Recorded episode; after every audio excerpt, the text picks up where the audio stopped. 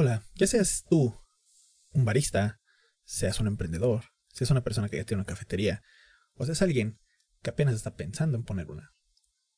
Todos lo que quieren es saber qué máquina de espresso es la mejor. Finalmente es una elección que te abruma, o tal vez no sabes si invertir en esa máquina que te dará una supervista o te dará los perfiles correctos del café.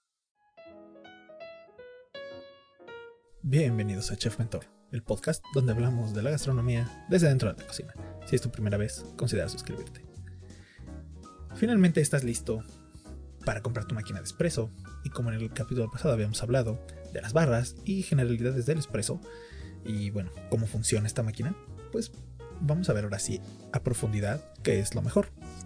Bien, los factores que debemos de considerar son la calidad del, del espresso, el tiempo de preparación, los requerimientos de instalación, la mano de obra disponible para reparar, tanto para operar la máquina. No es que un barista no se pueda adaptar, claro que puede, pero requiere una pequeña curva, y si es pequeña, pequeña curva de aprendizaje para utilizar la máquina. Eh, ¿Qué bebidas vas a preparar? Eh, por ejemplo, el precio, que claro que es una cosa determinante ahí. Y tu preferencia. Realmente tu preferencia va a ser que tal vez tú digas, ¿sabes qué? Me gustan las máquinas de dos grupos, de un grupo. Este, para mí es más fácil esto, o me gusta, o va con mi diseño de la cafetería. Y ahora, todo esto, o sea, tú vas a encontrar en línea, si te metes al Facebook, vas a encontrar en línea una cantidad abrumadora de gente que te va a vender su cafetera o que tienen cafeteras. Pero lo que hay que tomar en cuenta es que las máquinas profesionales te dan un control mucho más grande o amplio sobre el espresso. Hay muchos factores que afectan el sabor, muchos factores que afectan el aroma, la calidad, este, por ejemplo, el tiempo de extracción, presiones, temperaturas. Algunas máquinas permitirán un ajuste fino, algunas otras no. A mí, yo por ejemplo, en lo personal, prefiero una máquina semiautomática porque creo que tengo yo más control a la hora de erogar el café. Sin embargo, también requiere que tu barista y tú estén sobre el café. Entonces no estás quitando la, mirada. Hay cafeteras que son súper automáticas, que tú nada más le picas el botón y se acabó. Sale lo que tiene que salir y eso es todo. Y las máquinas te ayudan a acentuar muchos sabores que tú quieres o que tienes en el café. ¿Vale? Entonces, una máquina puede reducir el error del barista, el error humano. Aún así, un buen barista es esencial y es necesario que tú seas un buen barista. No me refiero a que te vayas a dedicar a eso, a ser el barista por siempre, claro que no. Pero tienes que saber bien cómo ser barista para que tú después lo que puedas hacer sea traer un buen barista y que no te vea la cara, porque hay baristas que son canijos. No te estoy diciendo que tú, pero los hay. Entonces, bueno, algunas máquinas profesionales tienen, por ejemplo, pantallitas que te ayudan a controlar todas las funciones y hay otras que no, como las que a mí me gustan, que son un botón y listo. Y yo calculo este, el tiempo de erogación. Ahora, hay otros que son de palanca o de embolo y hay ahora unas híbridas de palanca con botón. Entonces, hay muchísimas, ¿vale? Ahora, ¿qué otros factores vamos a considerar? ¿Cuántos grupos necesitas? Entre más grupos tú tengas, más tazas vas a poder sacar. Hay unos que te van a decir, esta por lo general te da 120 tazas, o esta 180, o esta 240 tazas por hora, y todos te van a decir eso. Pero realmente creo que son contados quien vende 380 tazas por hora en una cafetera de tres grupos, ¿no? 360. Pero sí es importante saber esto de cuántos grupos necesitas, porque también esta parte nos va a decir cuántos pedidos tienes. Si tú eres una cafetería que solamente va a renovar, bueno, pues entonces toma una cafetera que tenga más grupos. Ahora, eso va a evitar que los pedidos se te acumulen y por lo tanto vas a requerir más limpieza, mantenimiento y espacio para la misma. Ahora, entre tengas más grupos, algunas máquinas van a tener una caldera muy grande o tendrán una caldera y unas calderillas o calderas chicas o una serie de calderas pequeñas. Es posible que tú digas, sabes que yo quiero voy a montar una cafetería de super especialidad y entonces quiero una máquina con presión variable. También puede ser que tú, que tu caso sea que eres una cafetería pequeña o que eres una cafetería que va empezando y no requieres de gran eh, potencia. Sin embargo, hay veces que tu plan de negocio y en este caso también tu ubicación te esté diciendo, sabes que necesitas una máquina más grande. Si recordamos los factores de antes que te había mencionado en la vez anterior, era tu calidad de expreso, tus tiempos de preparación, requerimientos de instalación, manos de obra disponibles al tanto de, tu barista o de tuya y del servicio técnico, saber las bebidas y preferencias personales, el precio, o sea, tu presupuesto. Pero en este momento vamos a determinar un poquito, um, pues algo diferente, ¿vale? Y es una parte muy interesante. Es, ¿Qué tipo de capuchino vas a sacar? No es por que le llamen capuchinera, que está mal, ya te había dicho la vez pasada, es, o bueno, creo que hace un momento lo dije, que lo más importante es que sea una cafetera de espresso. Pero le dicen capuchineras porque pues, la gente generalmente iba por eso, por los capuchinos, a estas cafeterías, ¿no? Entonces, yo te comentaba lo de los grupos y todo esto, y te voy a compartir una experiencia para que, para poder ejemplificar esta parte. Yo servía a veces alrededor de entre 5 a 10 capuchinos por hora. Si 10 capuchinos por hora son muy poquitos y tal vez con la máquina de un grupo lo hubiera hecho. Sin embargo, había veces que esos los tenía que servir casi al momento. Entonces yo necesitaba una cafetera más grande. Vale, si fuera por el primero número de, vamos en este caso de los cafés, pues no necesitaba tantos. Pero, como la gente iba y se me aglomeraba en la cafetería y lo quería todo al mismo tiempo porque ya sea que entraran a trabajar o tenían 10 minutos para solamente salir por su cigarro y su café, tenía yo que tener todo casi al tiempo. Entonces, tenía unos chicos que iban mucho a la cafetería, eran de un centro de integración y salían cuatro chavos y dos chavas. Estos seis personas, cuando salían y que te iban a comprar café, era de ya tienes que tener café, o sea, era ya y te pedían ensalada, te pedían otra cosa, pero en el café era de ya. Entonces te dabas cuenta que realmente si yo hubiera tenido una máquina de un grupo, si me tardaba, por ejemplo, y es un ejemplo, dos o tres minutos por bebida, pues son seis personas y tres minutos, estamos hablando de 18 minutos, 20 minutos que ya no tienes el tiempo para venderlo. Ahora, yo sé que ellos hubieran esperado. O sea, yo sé que podría haber hecho esa pausa y la gente se hubiera esperado. Sin embargo, iban a dejar de ir. Entonces ese costo de oportunidad de vender lo iba a perder. Ojo, yo no te estoy diciendo que hagas esto, solo te lo ejemplifico por si estás en una zona de oficinas, considera una máquina de dos grupos y no de uno. Solamente es una recomendación. Bien, lo que sigue es, em, por ejemplo, lo que tú quieres hacer de tu cafetería, o sea, tu, tu concepto hay cafeteras que conjugan muy bien con un estilo steampunk, con un estilo art deco, con un estilo minimalista, con un estilo clásico, con, cualquier estilo que tú vayas a meter de tu cafetería. Entonces, yo pienso que ahí más que nada es que tú tienes que revisar si la cafetera te va a ayudar a realzar. Acuérdate que la cafetera es el corazón, literalmente es el corazón de la cafetería. La gente va ahí por, por el café, ¿vale? Y y por favor grábate esto bien, porque hay que ser realistas a la hora de comprar nuestra cafetera.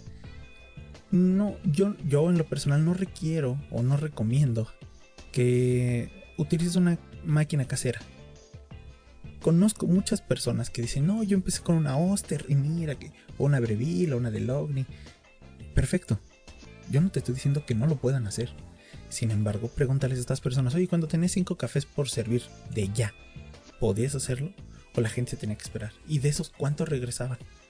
Si tú tienes la fortuna de tener una de estas máquinas y de que tu cliente se espera, porque tal vez son chavitos que van por ahí o gente grande que no les importa eh, pasar el tiempo, perfecto.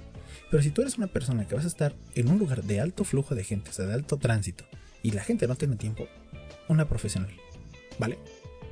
Una profesional. No hay de otra. Es más, ahí ahí en este. había una cafetera de. Creo que se llama, cafetería de Jorge, creo que se llamaba, o de Jorge Pastelería, no me acuerdo bien su nombre. El señor tenía dos cafeteras eh, chiquitas. De un grupo cada una de esas de tipo Breville. Y lo más interesante era que. O sea, yo lo veía que entre las dos le hacía, ¿no? Y, sacaba el café y todo. Pero se le iba la presión. Los capuchinos no salían muy bien.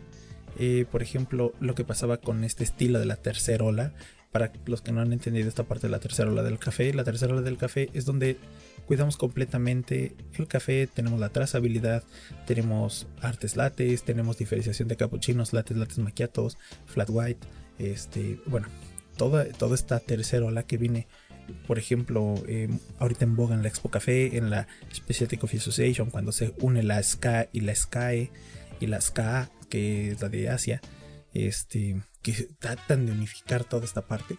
Yo creo que esta tercera ola a muchos no les ha caído y a muchos sí. Entonces, bueno, regresando. Si tú eres una persona que vas a hacer café de la tercera ola, no compres una cafetera pequeña, casera, no te sirve.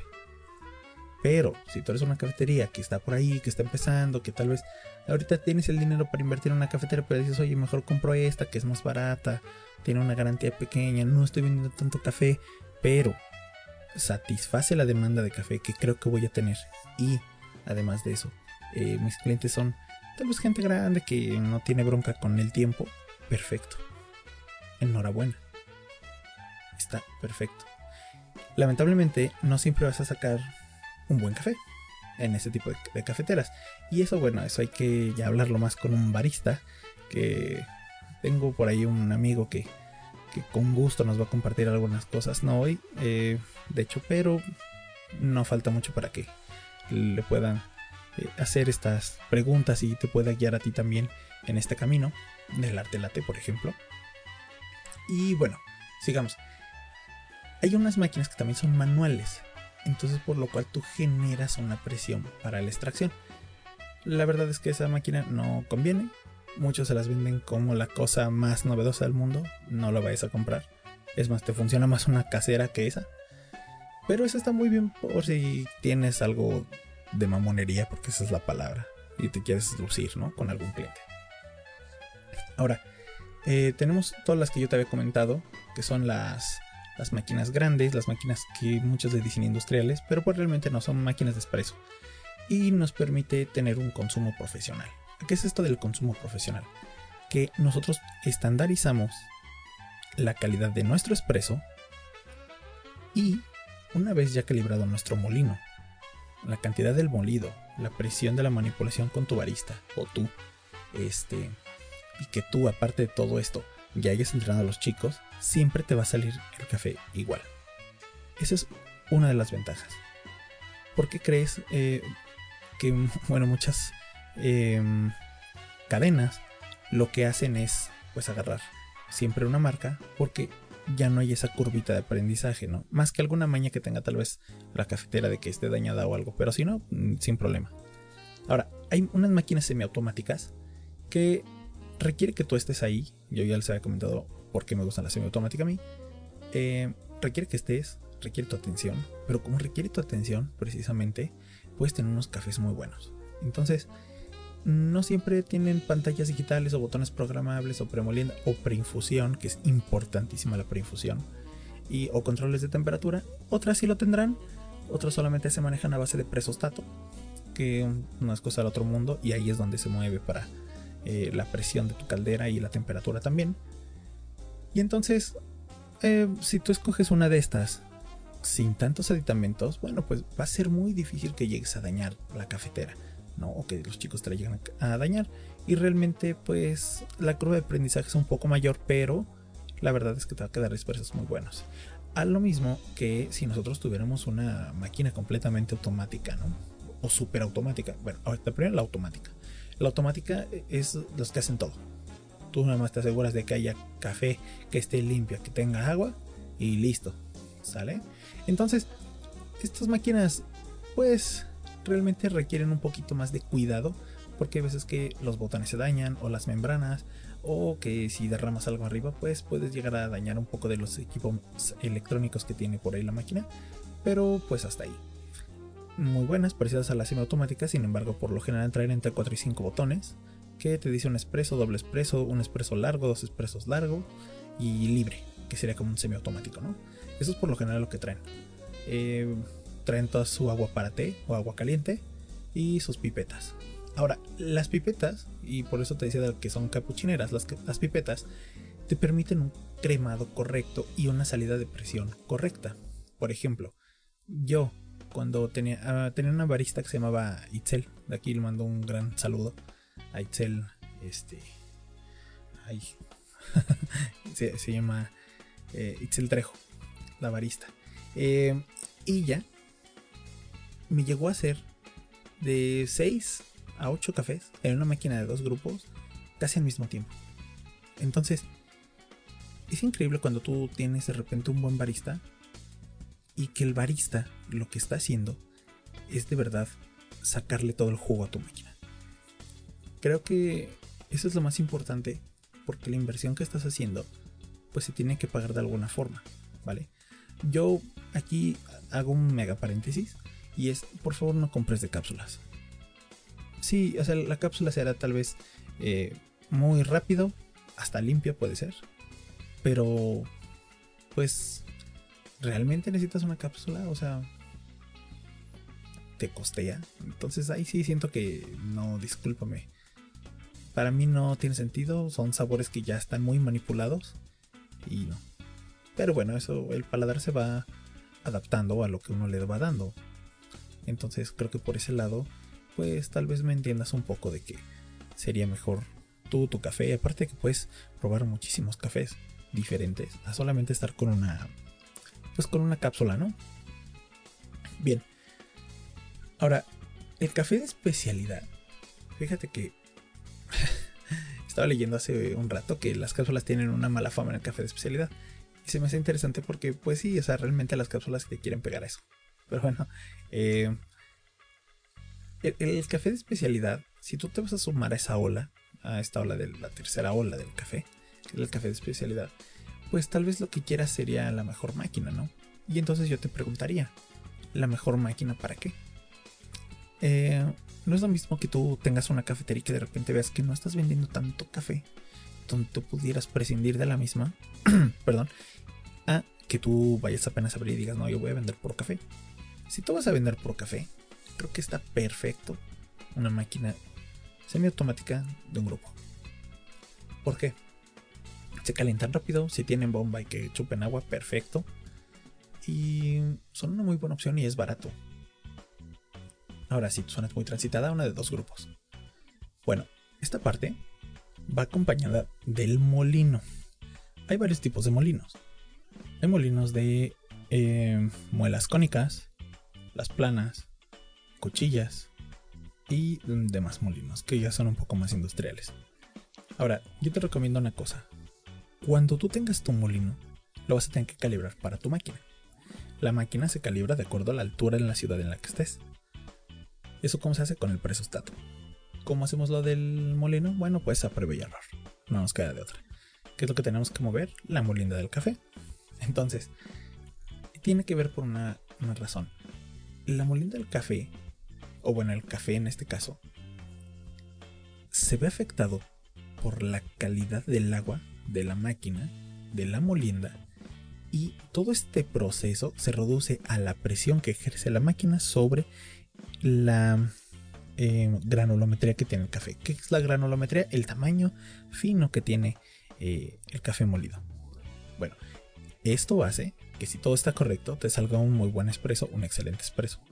¿Por qué? Porque vas a tener la crema, vas a tener el tamaño de tu bebida exacto, eh, la naturaleza del sabor del café. Y es importante porque de esto ya vamos a poder sacar capuchinos increíbles, texturas muy buenas que puedes dar en café que sean cremosos o la acidez que sea marcada, que esté balanceado. O sea, no solamente es el grano que sea perfecto, es también tu mano en esta, en esta parte. Entonces, pues es muy interesante y es muy necesario el hecho de que necesitamos a veces un buen molino. Y no es que esté en contra de quien vende café molido, sin embargo, es muy diferente que tú muelas tu café, que esté recién molido, a que pues tú tengas ahí un café de varios días o semanas, casi hasta el mes, con esto de la pandemia, y no puedas vender y por lo tanto pues te sea difícil monetizar ese café, ¿no? Ahora, ¿cómo manejamos la, lo de la presión y todo esto, bueno, cuando formamos el disco de café, o sea que vaciamos del, del receptáculo del molino hacia tu portafiltro, pues tenemos que eh, ir compactando ¿no? el café de acuerdo a los gramos que sea tu portafiltro. Es importante lo que, te, lo que te digo porque en este momento es como a prueba y error vas cazando tu molienda.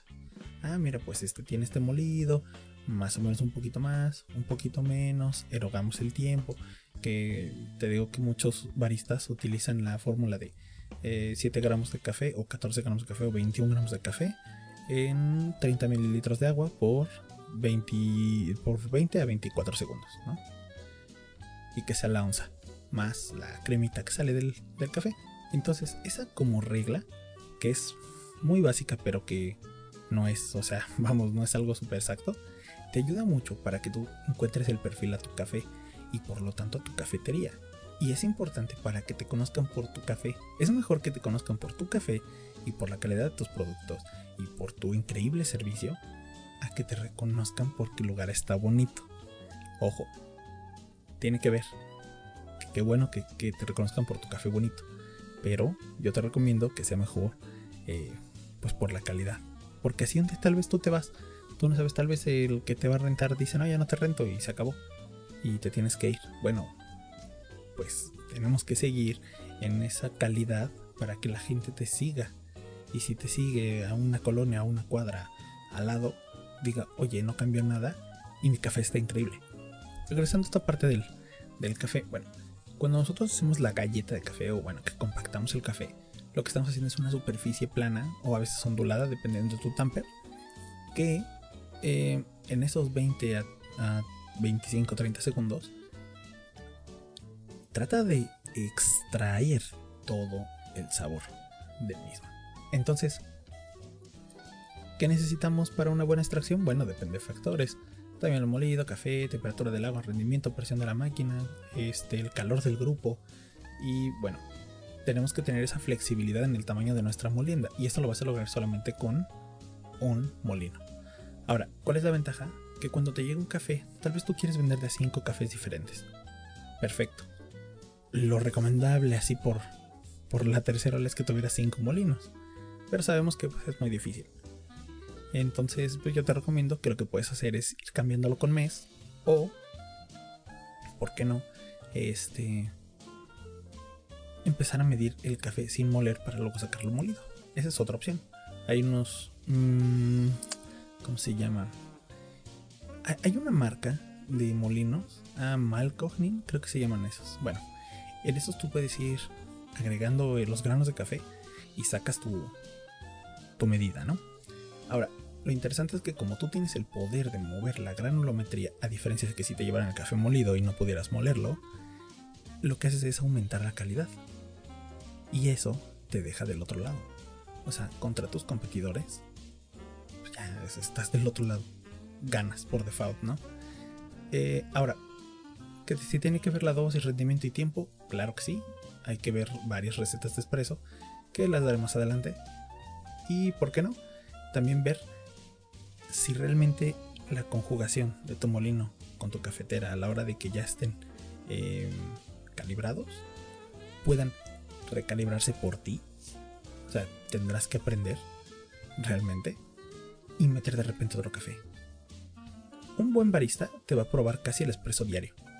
Y no digo porque le gusta el espresso, sino que lo hace diario por la razón de que hay que probar, hay que ver si se movió de acuerdo a la presión, a la humedad, etc.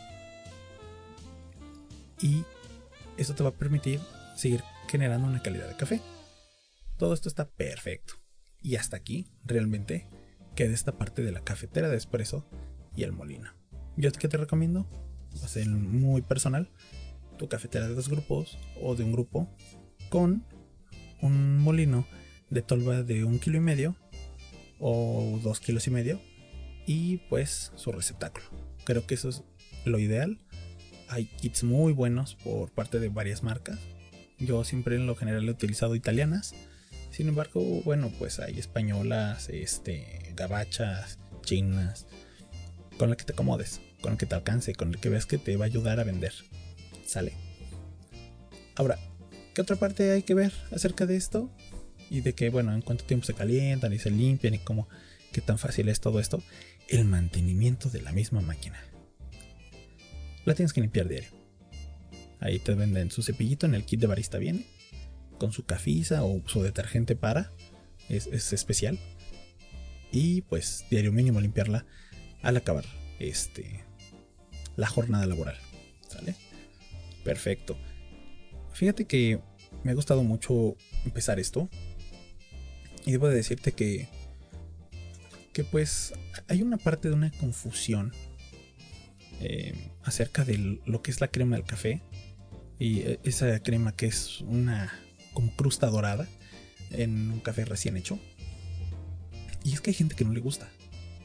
Y es válido, digo, pues es a final de cuentas un gusto, ¿no? Pero, eh, por ejemplo, un café lavado que te produce menos crema contra un café honey o contra un café natural que te producen mucha crema, ah, también te producen muchos sabores ácidos, a diferencia del otro que te puede dar un poco más de tánicos. Y esto es importante que tú lo vayas viendo porque también te va, te va a marcar el perfil de la gente que va a tu cafetería y de qué tipo de café quiere tomar. Ahora, acabando esto, y qué bueno que, lo hemos tocado, las, o bueno, las, sí, las bebidas frías a base de espresso, una, americano en las rocas, digo, o frío, o un espresso en las rocas, o un afogato, este, algunas especialidades que existen, eh, o los mismos frappés, yo te voy a recomendar algo. Siempre utiliza café. Utiliza café para hacerlo. ¿Por qué? Porque si utilizas solo polvos, em, pues te vas a convertir, no te digo que esté mal, pero te vas a convertir en algo que cualquier otra persona podría imitar. Tus recetas del café, yo te recomiendo que sí, puedes copiarlas. Te decía, copiar no es malo, qué bueno que lo hacemos. Copiamos en muchas cosas. Pero por favor, crea tú tus recetas. Dalas a probar y ves y jalo. Yo creo que esa es la forma más fácil para que tú vayas creando el perfil del cliente de tu cafetería. Y el día de mañana que salgas y, y digas, ¿sabes qué? Ya voy a abrir la segunda. Ah, pues ya tengo este camino recorrido. Y entonces sé más o menos cuál es el perfil. Pues como te decía, ¿no? De acuerdo al sapo es la pedrada. Que pues sí, en esto del café y en esto de los negocios, pues sí es cierto. Bien, ahora en el mismo equipo frío yo te decía de, las licuadoras que yo llegué a tener hasta la Oster y muy buena y de hecho sigo por ahí jalando. Este, pero además de eso te recomiendo que no solamente te vayas por la marca y por lo que te están recomendando todos que compres. Te recomiendo más que eso que hagas pruebas. O sea, tú ve, haz una prueba, hazte tú un frappé en tu casa, eh, agrega todos los líquidos este, y después con los sólidos o puedes agregar todos los sólidos. Eh, tal vez utilices un polvo, por ejemplo, chocolate y te hagas un moca. Y entonces, con base en esto, lo que tengas que hacer es ir ajustando el sabor más o menos. Pues vaya gustándole más eh, a quienes se lo vais a dar a probar. ¿Sale? Y es importante que veas esta parte porque yo te comenté hace un podcast o dos donde eh, las barras donde tú ibas a poner las cosas. He tenido barras de café donde va todo en la misma barra y he tenido en barra y contrabarra. ¿Qué te recomiendo yo? Barra y contrabarra. ¿Por qué? Porque es un poco más higiénico, porque tienes mayor control de los ingredientes, porque tienes control sobre eh, la manufactura del café o sea, la hechura del café. Entonces te recomiendo mucho esa parte. Creo que en esta parte que hemos llegado, pues no hay más que decir acerca de las cafeteras por el momento. Por el momento. Ahora, acuérdate que tenemos que tener pues una cierta temperatura y eso sí se lo puedes preguntar a tu a la persona que te lo vaya a vender, tanto ya sea nueva o usada, qué tal te sirvió, cuánto le costaban las piezas, los recambios o en este caso refacciones y ver cuánto te cuesta. Imagínate que la cafetera se te descompusiera, cuánto te cuesta arreglarla. Las cosas más caras pues son eh, presostato, los PID o, y los botones. El PID es la pantallita. Y el JICAR o bueno, está el control volumétrico. De ahí en fuera, lo demás es barato. ¿Sale? Es, no necesitas gran cosa que saber ahí. Yo creo que lo que sí necesitamos saber es acerca de la disponibilidad de encontrar a alguien que nos arregle la cafetera. Pero pues eso tendrás que hablarlo con la persona que esté por ahí vendiéndola. Muy bien. ¿A qué más íbamos a seguir? Pues me la iba a hablar acerca de los baristas, pero creo que un poco antes de eso, debo de recomendarte algo que creo que funciona y que creo que es muy recomendable hacerlo. Y es acércate a tus amigos, a tu familia. ¿A qué me refiero? Por ejemplo, tal vez tengas a alguien que tiene muy buena idea de decoración. Pues dile que te eche la mano. Entonces, no solamente si tienes amigos también que le sepan eso, pues dale. Si tienes amigos que tengan chance de, por ejemplo, ayudarte con tu croquis, ¿no? Y que dibujen bien, pues perfecto. Yo creo que haces objetivo tu café por una razón, no solamente porque pides ayuda, sino porque estás siendo objetivo en encontrarle una identidad de acuerdo a los gustos tanto de tus amigos como de la gente de por ahí. Y eso fíjate que eso de los gustos para tu concepto lo puedes notar en una parte que es los negocios cerca de donde tú vas a poner café. Los negocios donde pongas tu café te van a dar una pauta para saber qué estilo te conviene más o qué te conviene más vender. O, por ejemplo, eh, yo tuve una idea hace tiempo de poner la cafetería con una tienda de otra cosa. Vamos, a final de cuentas, vender algo más, ¿no? Pero conjugarla ahí con alguna, con algún tipo de venta de algo. Eh, por favor, ten cuidado cuando representes una marca, porque luego se ponen muy pesados o quieren a fuerza recomendaciones que luego no podemos dar. Bueno, muy importante que cuando tengas tu café, tu cafetera, tu molino, hagas pruebas de rendimiento. Y en estas pruebas de rendimiento te voy a explicar eh, pues cómo se hace y por qué son importantes. La prueba de rendimiento nos va a decir cuánto rinde un ingrediente que acabamos de comprar. Entonces, por ejemplo, si tú tienes café y tú dices, pues yo le voy a echar 21 gramos porque eso es lo que dice el portafiltro. Ah, perfecto. Tú los pones y vas viendo si realmente esos 21 gramos, que según decimos nosotros que son, si casan. ¿A qué me refiero con si casan? Pues que de verdad, o sea, son los 21 gramos. Hay que pesar siempre que te llegue el café, pésalo. Entonces necesitas tu, tu basculita. Eh, tenemos que ver en estas pruebas de, rendimiento, pues cuánto te rinde un, kilo. Muchos te van a decir, no, que 80 tazas, no, que 90, no, que 120. Bueno, tú velo porque tú eres el que tiene el tamaño del portafiltro y con base en eso lo que vas a hacer es decir, ah, pues si mi filtro es de 14 gramos, pues me rinde tantos números de tazas. ¿Vale? Y eso es importante, porque casi nadie lo hace. Y en base a eso tú vas a saber cuánto cuesta el café que tú estás vendiendo. Entonces estamos también por ahí, eh, pues costeando nuestra receta para tener bien los precios en nuestro menú. Ahora, esta parte de lo que de la prueba de rendimiento tú la puedes ir checando no solamente con el café, lo puedes ir viendo con la leche, lo puedes ir viendo con aditivos, o sea, llámese azúcar, lo puedes ver hasta con los mismos este, desechables que pues, sería muy fácil. ¿Cuánto rinden 50 vasos? Bueno, pues 50 bebidas, ¿no? O sea, no hay mayor este, ciencia ahí, pero eh, sí es importante el hecho de saberlo. Ahora, la leche. ¿Qué onda? No, pues la leche también tenemos que hacer una prueba, de rendimiento. Tendrás que sacar tu, tu, tu taza y decir, bueno, pues para mi taza, vamos a suponer que tienes una taza de 10 onzas, pues le echo que la onza de café y lo demás de leche espumada.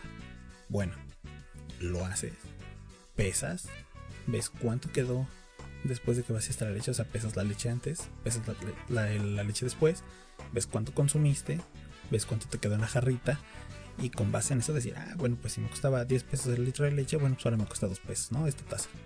Así de sencillo. Para eso nos sirve. Y nos sirve para que tú también digas, oye, aquí en estas tazas va tanto.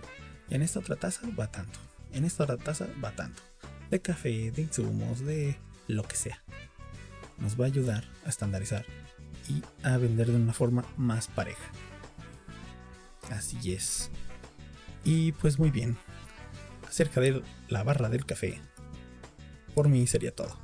Espero te haya gustado este episodio. Sígueme en redes sociales, Facebook e Instagram. Y pues por ahí estaré subiendo algunas otras cosillas. Por cierto, yo creo que también haré uno que otro video de YouTube para tratar de ilustrar esto. Muchísimas gracias por haberme escuchado y hasta la próxima. Bye.